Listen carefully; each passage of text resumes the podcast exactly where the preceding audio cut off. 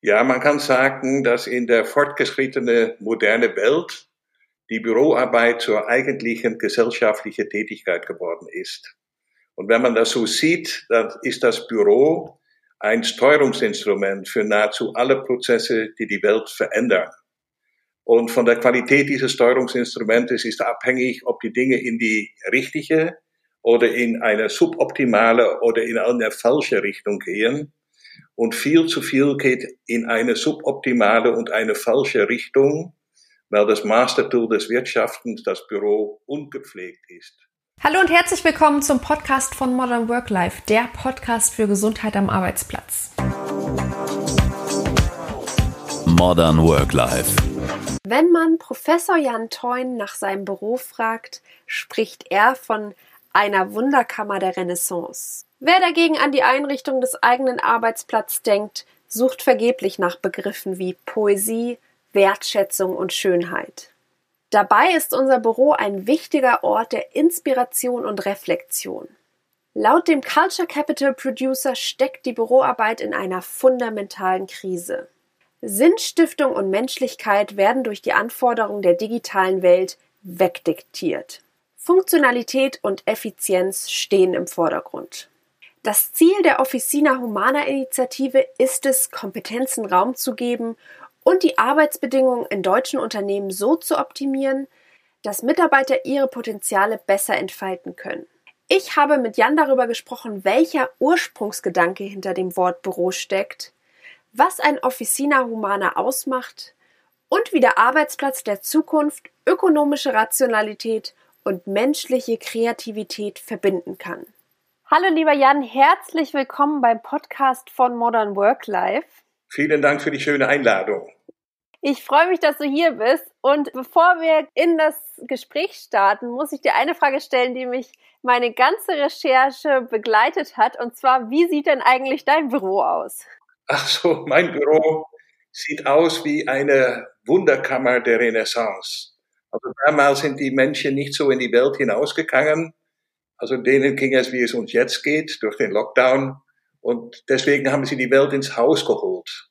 Und ähm, diese Welten waren ganz schöne, inspirierende Welten, weil sie Kunst hereingeholt haben und Naturalie und Dinge, über die man sich sehr wundern kann. Und genau das alles haben wir hier in unseren Büros, aber vor allem sehr viel Kunst. Das klingt nach einem Ort, an dem man gerne verweilen möchte. Ja, das haben wir jetzt gerade gemerkt durch die Corona-Krise, dass wenn man ein sehr schönes Zuhause hat, ein sehr schönes Büro, dann tröstet das ungemein. Du sprichst es auch schon gerade an, die Corona-Krise. Die ist ja momentan, nennen wir es mal temporär, aber du gehst sogar noch einen Schritt weiter und sagst, dass es schon eine andere Krise gab, nämlich die Krise der Büroarbeit oder sogar die Krise des Menschen. Wie definierst du die und, und äh, was hat die Krise entstehen lassen? Ja, man kann sagen, dass in der fortgeschrittenen moderne Welt die Büroarbeit zur eigentlichen gesellschaftlichen Tätigkeit geworden ist. Und wenn man das so sieht, dann ist das Büro ein Steuerungsinstrument für nahezu alle Prozesse, die die Welt verändern. Und von der Qualität dieses Steuerungsinstrumentes ist abhängig, ob die Dinge in die richtige oder in eine suboptimale oder in eine falsche Richtung gehen. Und viel zu viel geht in eine suboptimale und eine falsche Richtung, weil das Mastertool des Wirtschaftens, das Büro, ungepflegt ist. Es ist dominiert von der wirtschaftlichen Rationalität und das produziert für Menschen, für Unternehmen und auch für die Wirtschaft Reibungsverluste ohne Ende. Und das hat dann letztendlich zu der Krise geführt und auch zu dem Bewusstsein, dass wir nicht einfach weitermachen können wie bisher mit unseren Büros. Äh, wir stecken wirklich irgendwie fest. Wir können aber auch nicht zurück. Äh, man muss aus dieser Krise heraus und das gelingt am besten durch Transformation und das ist dann auch das Gebot der Stunde. Sind also Dienst nach Vorschrift und die innerliche Kündigung Auswirkungen dieser Krise? Also äh, wenn man jetzt deine Thesen anguckt, dann sagst du ja, den Menschen machen kreative und soziale Kompetenzen aus und dass er mit Sinn und Werten arbeiten kann Und entwickelt sich das dadurch jetzt eigentlich so ein bisschen rückläufig, also in eine falsche Richtung, dass der Mensch auf diese Werte und das, was ihn ausmacht, gar nicht mehr zurückgreifen kann im, im Raum des Büros? Ja, man kann sagen, dass diese von der wirtschaftlichen Rationalität dominierte Büroräume Menschen neurotisch machen, weil die kulturelle Umgebung nicht antwortet. Also diese Büros, die haben Kanalcharakter, so kann man sich das vorstellen. Die Prozesse werden durchgepresst in einem hohen Tempo und das verursacht negativen Stress. Und wenn Menschen negativen Stress ausgesetzt sind, dann stolpert zunächst die linke Gehirnhemisphäre über die rechte, bis die rechte Gehirnhemisphäre stressbedingt austrocknet. Und was Menschen dann verlieren, das ist ihre Kreativität und ihre Motivation genau das, was sie für das zukünftige Arbeiten am meisten benötigen. Und es gibt noch sehr viel mehr negative Effekte, wenn wir an Mobbing denken, an Ängste. 60 Prozent aller berufsbezogene, alle 60 Prozent aller Menschen, die im Büro sitzen, haben berufsbezogene Ängste. Und es gibt eine schreckliche Motivationsschwäche. Du kennst wahrscheinlich diese Gallup-Zahlen, dass 15 Prozent aller Menschen mit Herz und Seele dabei ist und äh, 70 Prozent Dienst nach Vorschrift macht und 15 Prozent innerlich gekündigt hat. Und das ist natürlich fürchterlich, weil mit so einer müde Truppe können wir die Transformation nicht herbeiführen.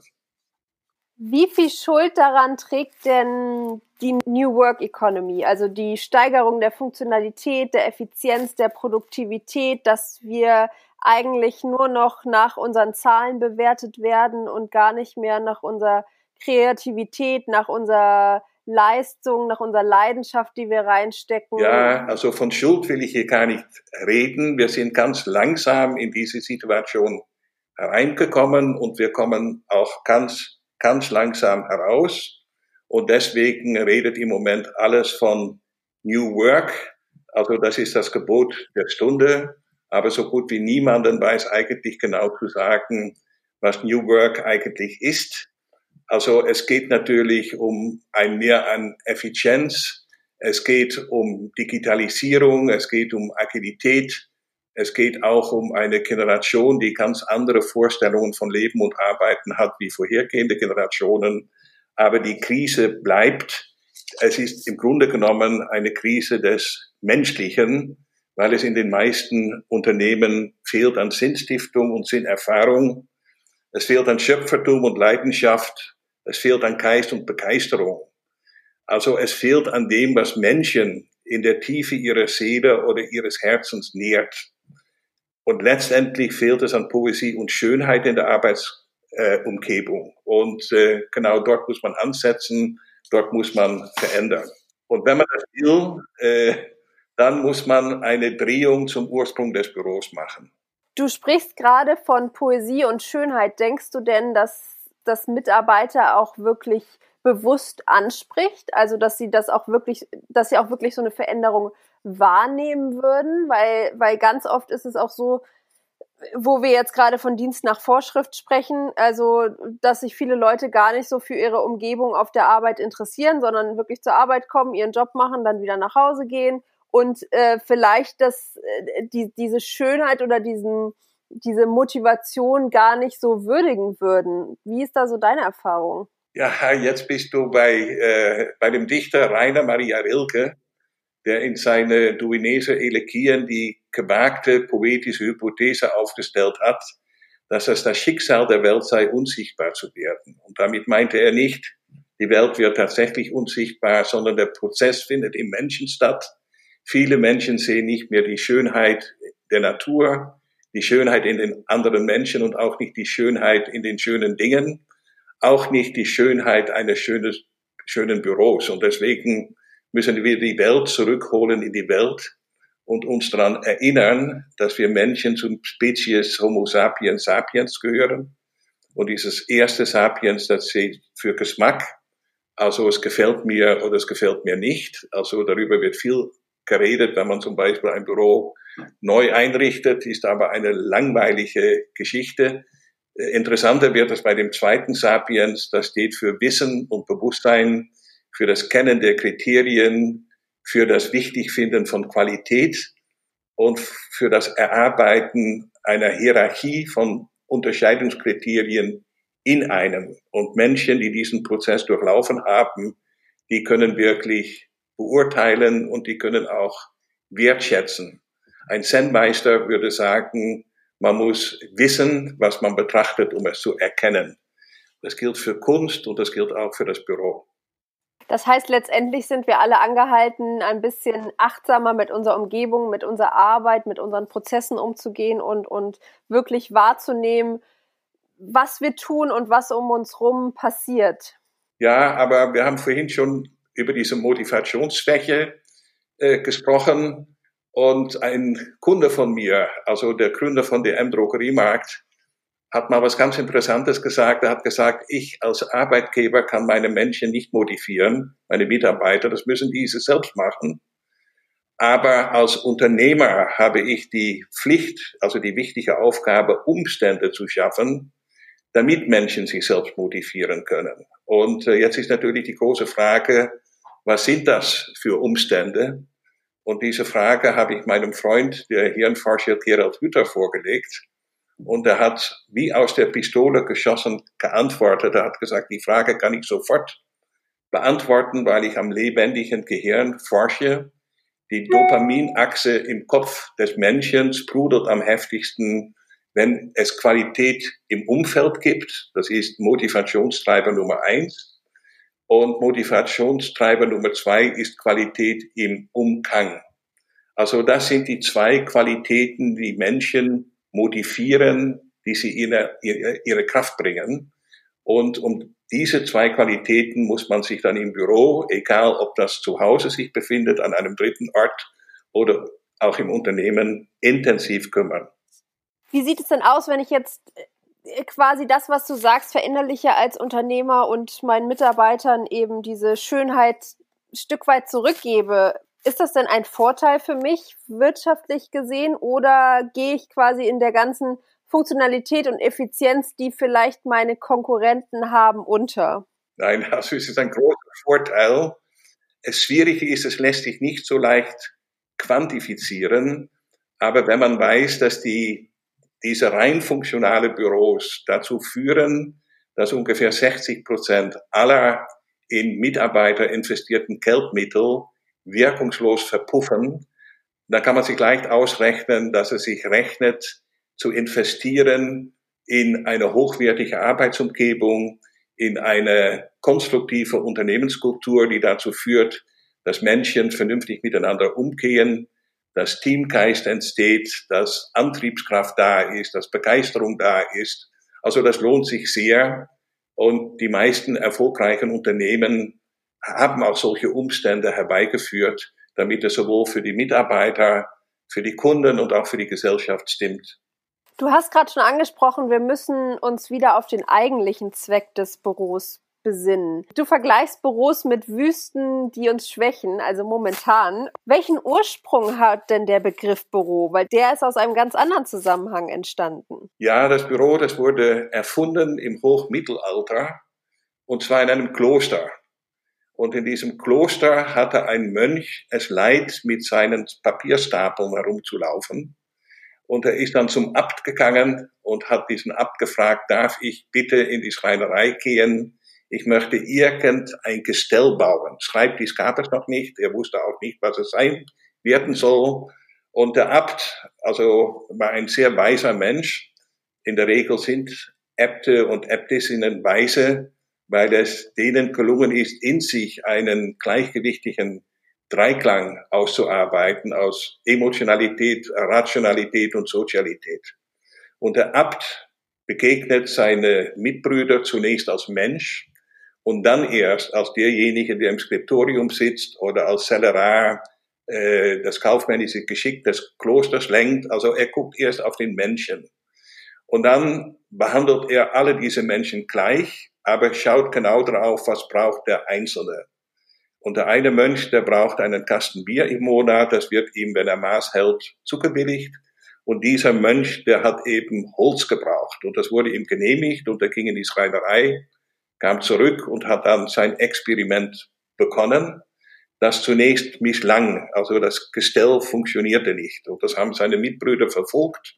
Und die waren chemisch. Die haben gesagt, wir gehen jetzt gemeinsam nochmal in der Schreinerei, holen weiteres Holz. Und die kamen dann zurück mit zwei Holzbäck, Bäck, äh, wie sagt man, Böcke und ein paar ungehobelte Bretter.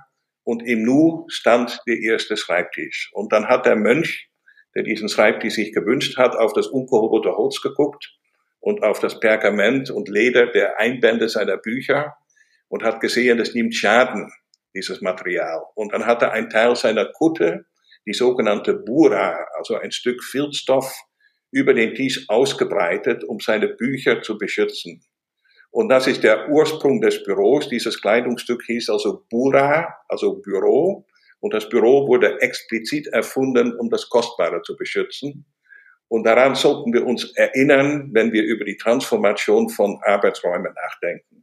Das Kostbare muss beschützt werden. Das ist natürlich der Mensch mit seiner Schöpferkraft. An welchem Punkt würdest du sagen, ist denn dieses Kostbare in den Hintergrund gerückt? Also wann haben die, wie du so schön sagst oder zitierst, die Rational Fools die Überhand genommen und einfach die radikale Funktionalität in den Vordergrund gestellt statt den Menschen? Also das passierte ganz sicherlich nicht in der Antike, als die Ökonomie erfunden wurde. Denn die Ökonomie war die Managementwissenschaft von der ethisch-moralischen Menschenführung unter dem Dach eines Hauses und dieses Haus hatte fünf Wirkungselemente. Und die waren alle darauf ausgerichtet, dass man in dem Haus ein sehr gutes Leben hatte. Und das ist sehr lange so geblieben, man könnte sagen bis zur Renaissance. Und in der Renaissance hat man diese Methode noch verfeinert, indem man drei Energien gebündelt und ausgerichtet hat. Humanismus, Kapitalismus und Ästhetik. Also da ist es auch noch nicht schiefgegangen. Aber ab da wurde die Welt sehr komplex. Und um mit dieser Komplexität zurechtzukommen, hat man angefangen zu fragmentieren. Man hat das Einfache durch das Vielfache ausgetauscht. Und jetzt finden wir kein Ende mehr, weil der Anfang verloren gegangen ist. Also auch die, der Anfang des Büros. Und in der Renaissance entstanden auch die Banken und mit den Banken das sogenannte Venture Capital. Also man hat plötzlich nicht mehr wie in dem ursprünglichen Haus der Antike dafür gesorgt, dass das Haus erhalten bleibt, dass man ein gutes Leben hat, sondern hat mit geliehenem Geld das Gewinn der Zukunft versucht hereinzuholen. Es gab dann auch Segelschiffe. Man ist rausgefahren und diese Segelschiffe, die sahen noch ein bisschen aus wie das Haus in der antiken Ökonomie. Und das Schiff wurde auch vorgestanden von einem Hausherrn, kann man sagen. Das war der Kapitän. Aber irgendwann gab es neue Antriebe und da ging es verkehrt, auch für das Büro. Äh, es brauchte einen weiteren Menschen an Bord des Schiffes, um das Schiff gut zu lenken. Das wurde der Maschinist. Und der hat natürlich das Schiff auf Funktionalität getrimmt, weil er schnell sein wollte, schneller als die anderen. Und diese Prägung durch die Funktionalität wurde dann übertragen an Land in den Konturen der Räder und andere Konturen. Und seitdem gibt es diese Prägung, die jetzt nicht mehr funktioniert, weil die Digitalisierung hat das große Geschenk der Digitalisierung hat die Büros erreicht und die Routinearbeiten, die werden übernommen von intelligenten Maschinen und das ist auch schön so. Und was für Menschen braucht, bleibt an Arbeit, das ist die gewollte Co-Kreation. Und die kann in diesen rein funktionalen Büros nicht funktionieren. Deswegen ist es unsere These, dass die Büros zu Gewächshäuser werden müssen für Kreativität und Potenzialentfaltung und dass man sie fluten muss mit, mit Schönheit. Diese Geschichte übrigens von dem Haus und äh, vom Schiff und das, was dann die Zukunft des Büros sein kann, verdanke ich der Co-Autor der Bücher Officina Humana und äh, wo die Seele singt. Also das sind zwei Bücher, die wir gemeinsam realisiert haben. Der Philosoph Christoph Quach, der in seinem Denken auch in Bezug auf neue Arbeitswelten sehr weit anderen voraus ist. Auch mir übrigens. Welche Kompetenzen sollte ein Officina Humana denn ansprechen, dass es den Menschen als mehrdimensionales Wesen sieht, mit Leib, Seele und Geist. Welche Bereiche muss es abdecken? Wie muss es gestaltet werden? Wie kann ich mir das vorstellen? Also zunächst einmal dieses Officina Humana ist eine Initiative des Arbeiter-Samariter-Bundes. Also der Arbeiter-Samariter-Bund möchte überall dort helfen, wo Hilfe gebraucht wird. Und irgendwann haben die im Dialog mit mir festgestellt, es braucht Hilfe in den Büros, also wo vieles einfach nicht mehr stimmt. Und dann haben wir gemeinsam auch festgestellt, dass es an Wissen und Bewusstsein fehlt, wie man diese Arbeitsräume optimieren muss. Und dann haben wir gesagt, dann muss man dieses Wissen, das überall fragmentarisch vorhanden ist, erst einmal bündeln. Und dann ist dieses Buch Officina Humana entstanden. Und im Grunde genommen wollte dieses Buch nichts anderes transportieren, als dass der Mensch ein vierdimensionales Wesen ist. Und ein humanes Büro muss alle diese vier Dimensionen des Menschen ansprechen, berücksichtigen.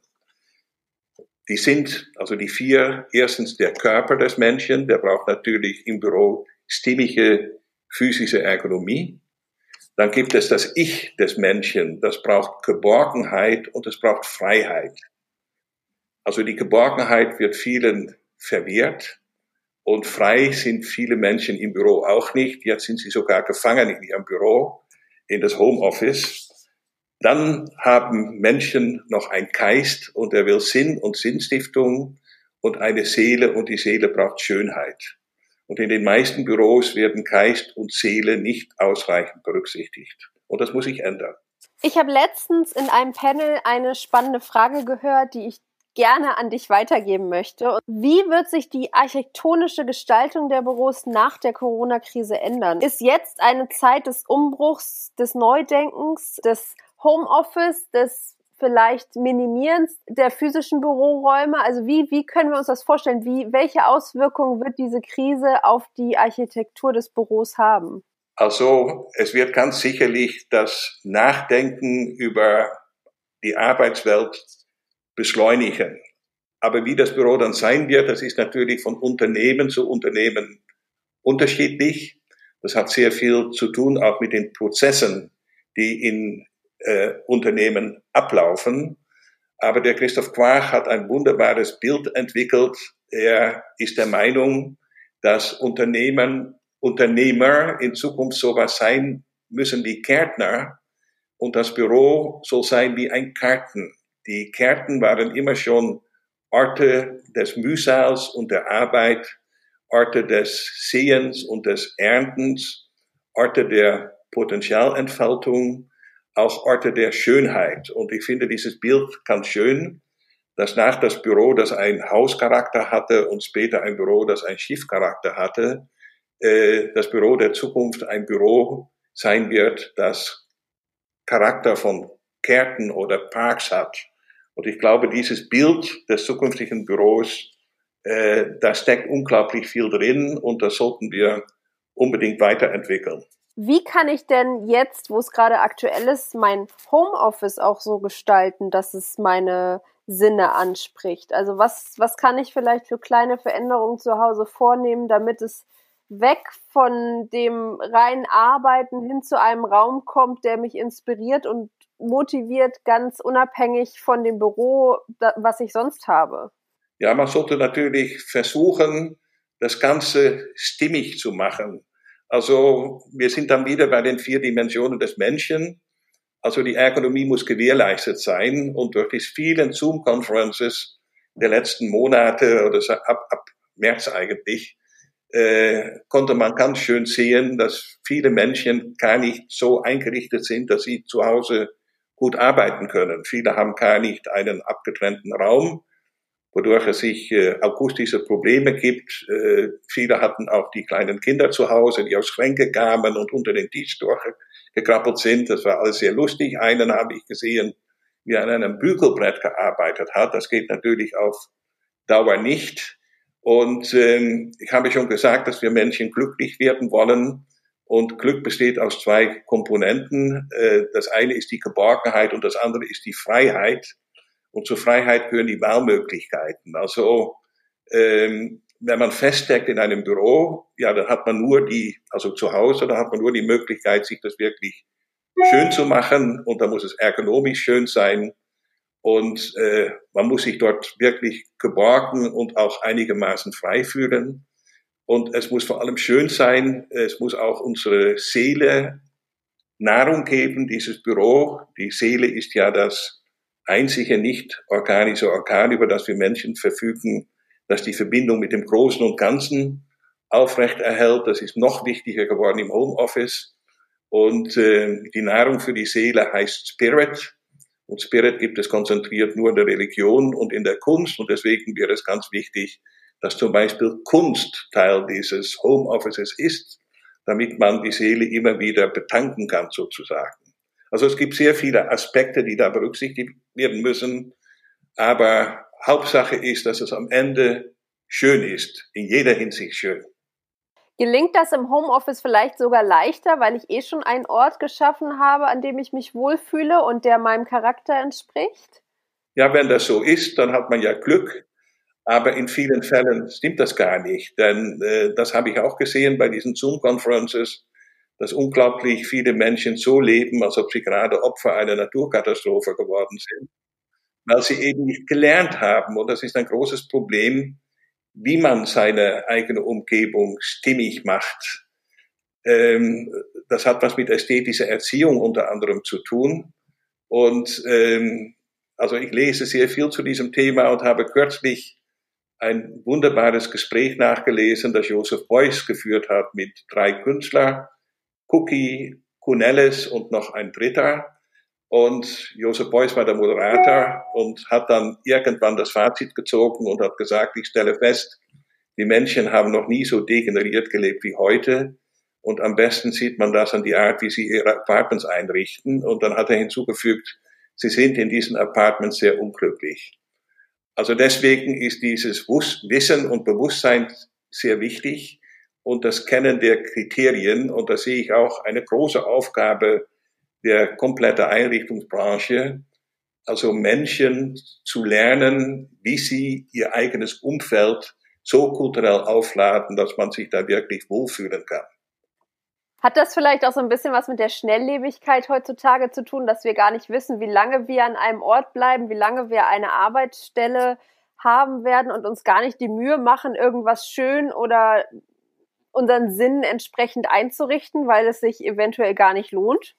Nein, ich glaube nicht, dass das was mit der Schnelligkeit zu tun hat. Das hat was damit zu tun, dass man keinen Zugang hat, gefunden hat oder gesucht hat zu diesem Wissen. Und äh, dieses Wissen ist aber ganz wichtig. Also wenn wir ganz weit zurückgehen in der Zeit, als die Menschen noch in der Natur gelebt haben, da haben sie auch schnell gelebt. Die haben alleine oder zu zweit durch ausgedehnte Wälder sind die gerannt äh, rastlos und orientierungslos im Grunde genommen.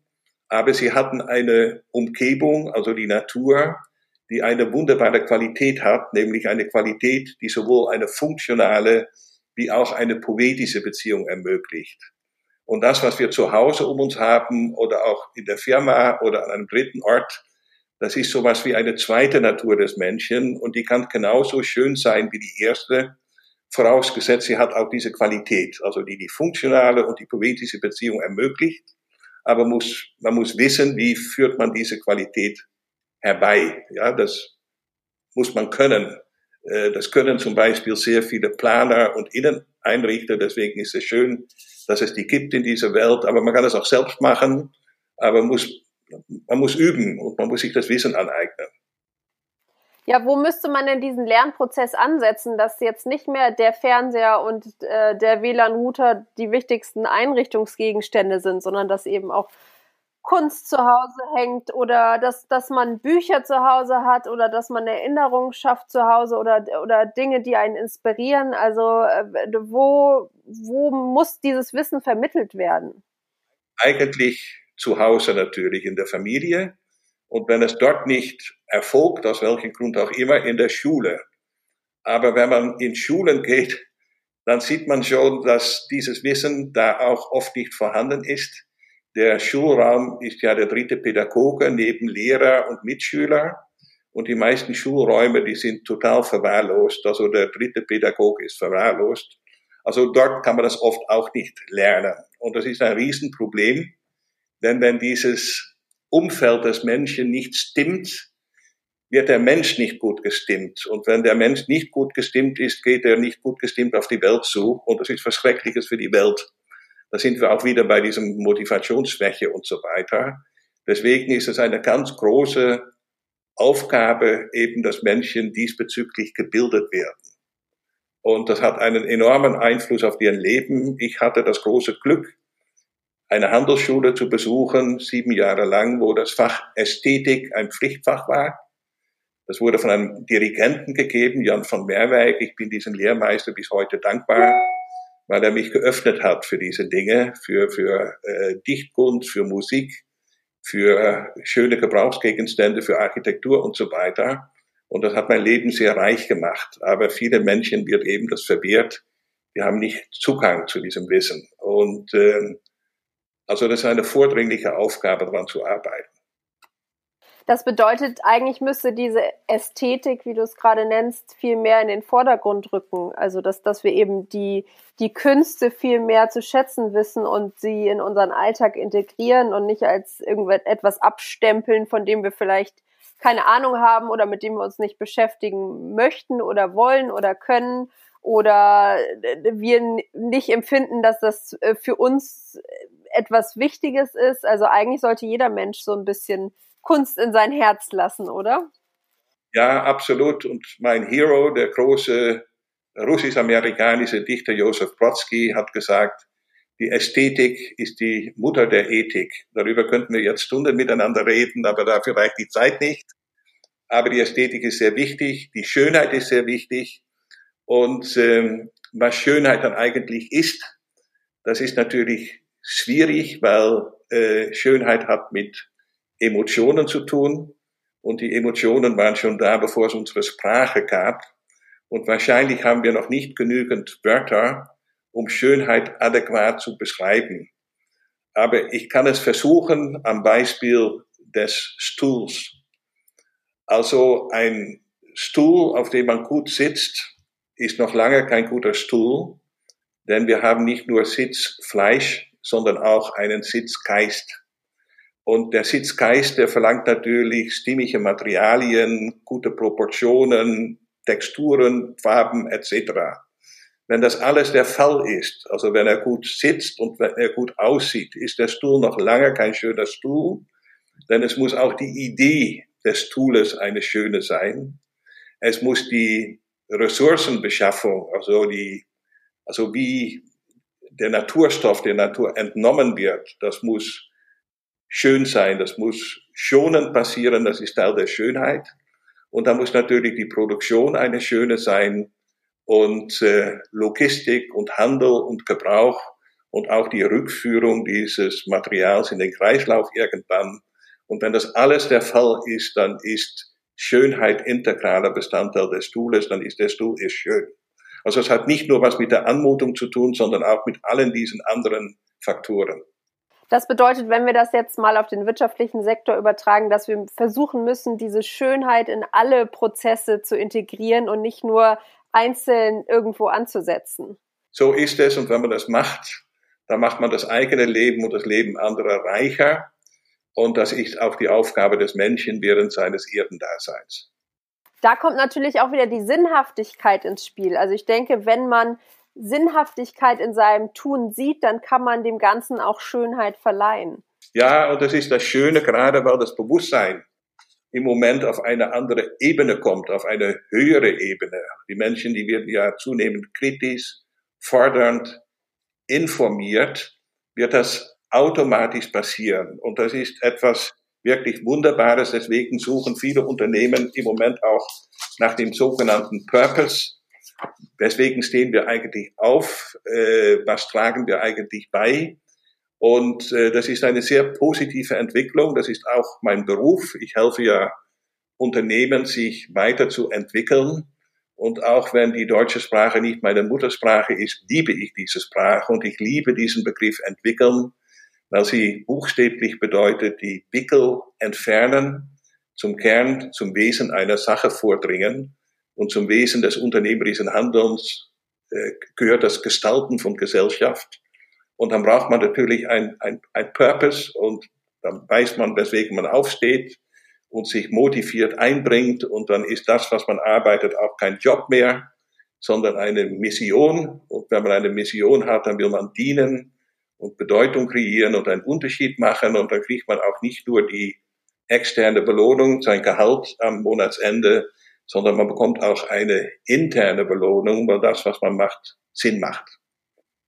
Und damit die Sinn machen, braucht es eben dieses Umfeld, was einem lebendig macht und was einem nährt und was einem äh, zur Begeisterung führt und so weiter. Ich muss dir dazu stimmen, weil ich finde es immer wieder faszinierend, wie Unternehmen es schaffen, ihren Purpose, ihren Geist in jede Faser des Unternehmens zu stricken, nenne ich es jetzt mal. Also dann äh, fängt es wirklich von der Unternehmenskultur bis zu den Prozessen, bis zur Motivation der Mitarbeiter oder bis zum Onboarding der Mitarbeiter, bis zur Führung hin. Und ähm, diese ganze Unternehmenskultur wird wirklich durch das gesamte Unternehmen gelebt. Und wenn man sowas miterlebt, dann äh, weiß man einfach, wo der richtige Weg hingehen muss und äh, was ein gesundes Unternehmen auch ausmacht. Ja, und deswegen ist die äh, Identität eines Unternehmens so unglaublich wichtig. Also was das ist, ähm, das sagt eigentlich am besten eine, eine Rose oder der berühmteste, berühmteste Satz über die Rose von Gertrude Stein, Rose is a rose is a rose. Also eine Rose ist im Wesen, im Inneren einer Rose, die fühlt sich so an, die sieht so aus, die duftet so, die will nichts anderes sein. Das ist vollkommene Identität. Noch gibt es zu viele Unternehmen, die im Inneren einer Rose sind, die aber am Markt erscheinen wie eine Tulpe oder die duften nach Maiklöckchen.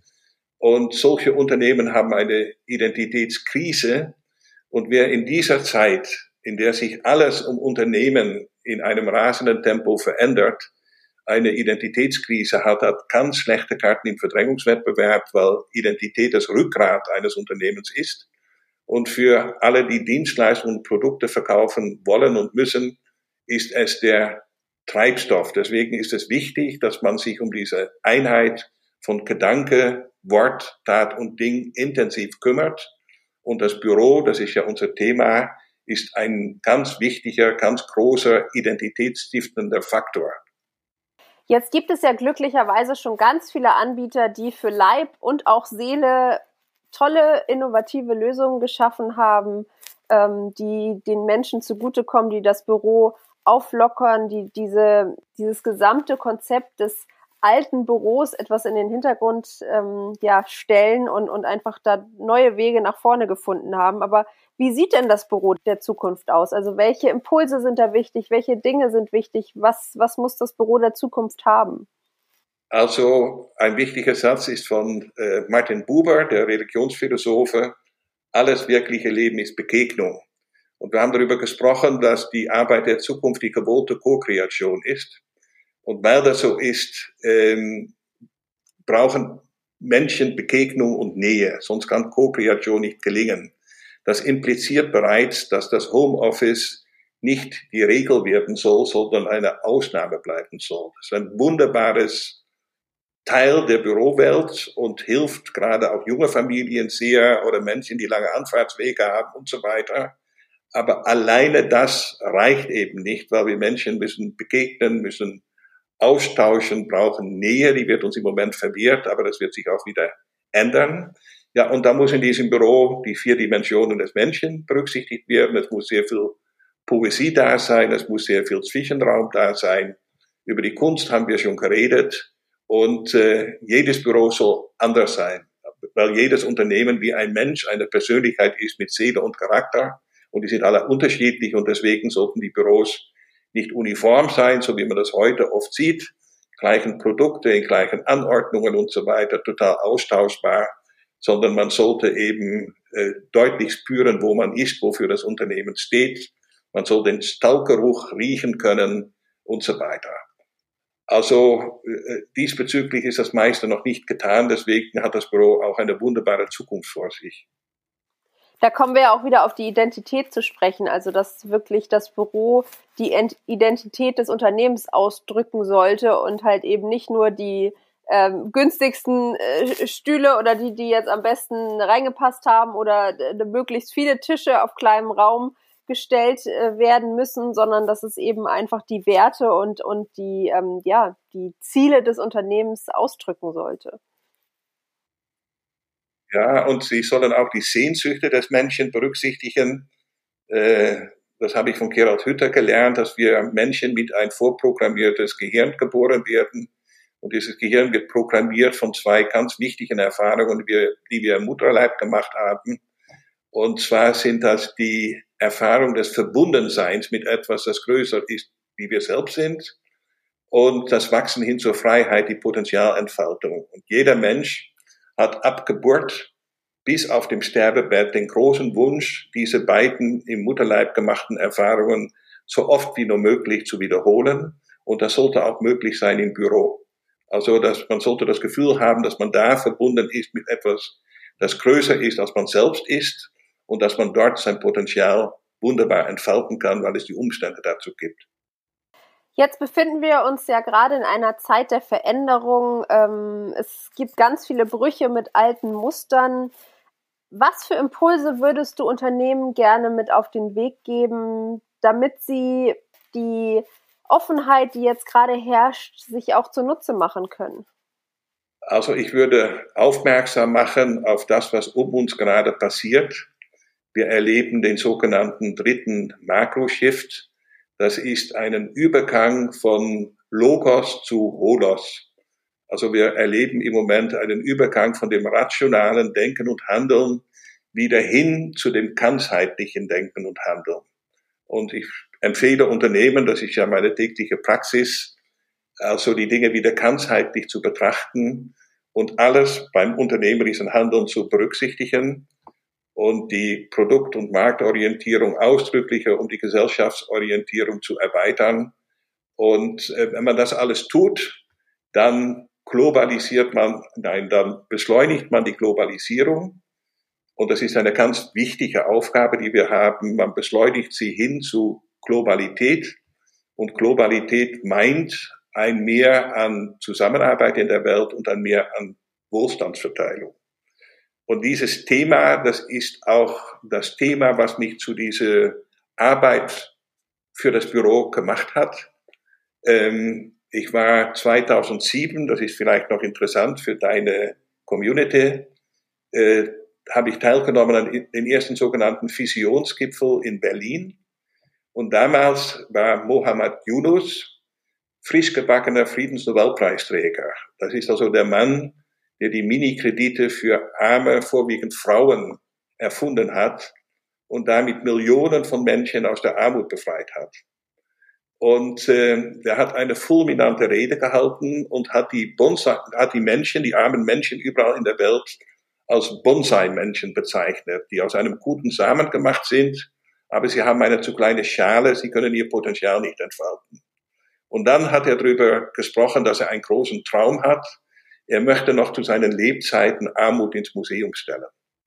Und ich habe darüber nachgedacht und habe dann hinterher in einem Gespräch mit ihm gesagt, Herr Yunus, also Ihren Traum werden Sie nicht verwirklichen können, wenn wir nicht hier den geistigen Armut beseitigen, die verursacht wird in den Türmen, in diesen rein funktionalen, von der wirtschaftlichen Rationalität dominierten Büros. Die Menschen, die dort sitzen, sind auch Bonsai-Menschen. Sie können ihr Potenzial nicht entfalten. Und er hat das sofort verstanden und hat gesagt, lass uns beim nächsten Fishing Summit gemeinsam auf der Bühne über dieses Thema reden. Sie reden über ihre Bonsai-Männchen und ich über meine. Und seitdem bin ich so intensiv mit diesem Bürothema beschäftigt. Wie kann man als Büroarbeiter Menschen machen, die Umstände haben, wo sie ihre Potenziale entfalten können und wo sie die vordringlichste Aufgabe von Unternehmen nämlich sich wieder mit dem Großen und Ganzen, mit dem Universum zu verbinden, wahrnehmen können.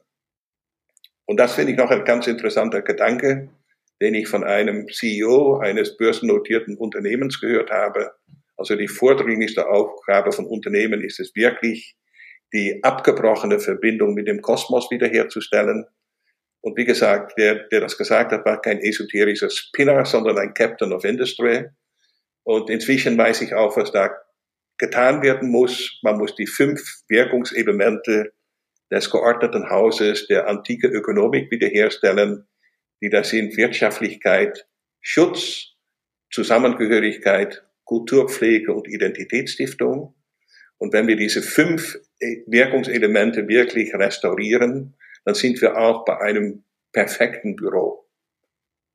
Lieber Jan, ich danke dir ganz, ganz herzlich für so viel Wissen und Impulse und hoffe, du kannst noch ganz, ganz viele Unternehmen und Menschen inspirieren.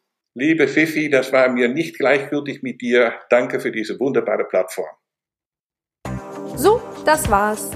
Wenn euch die Folge gefallen hat, lasst mir gerne eine Bewertung oder einen Kommentar da oder ihr abonniert am besten gleich den ganzen Podcast. Und für eure tägliche Dosis Gesundheit am Arbeitsplatz schaut doch mal bei meinem Instagram-Kanal vorbei, modernworklife.de.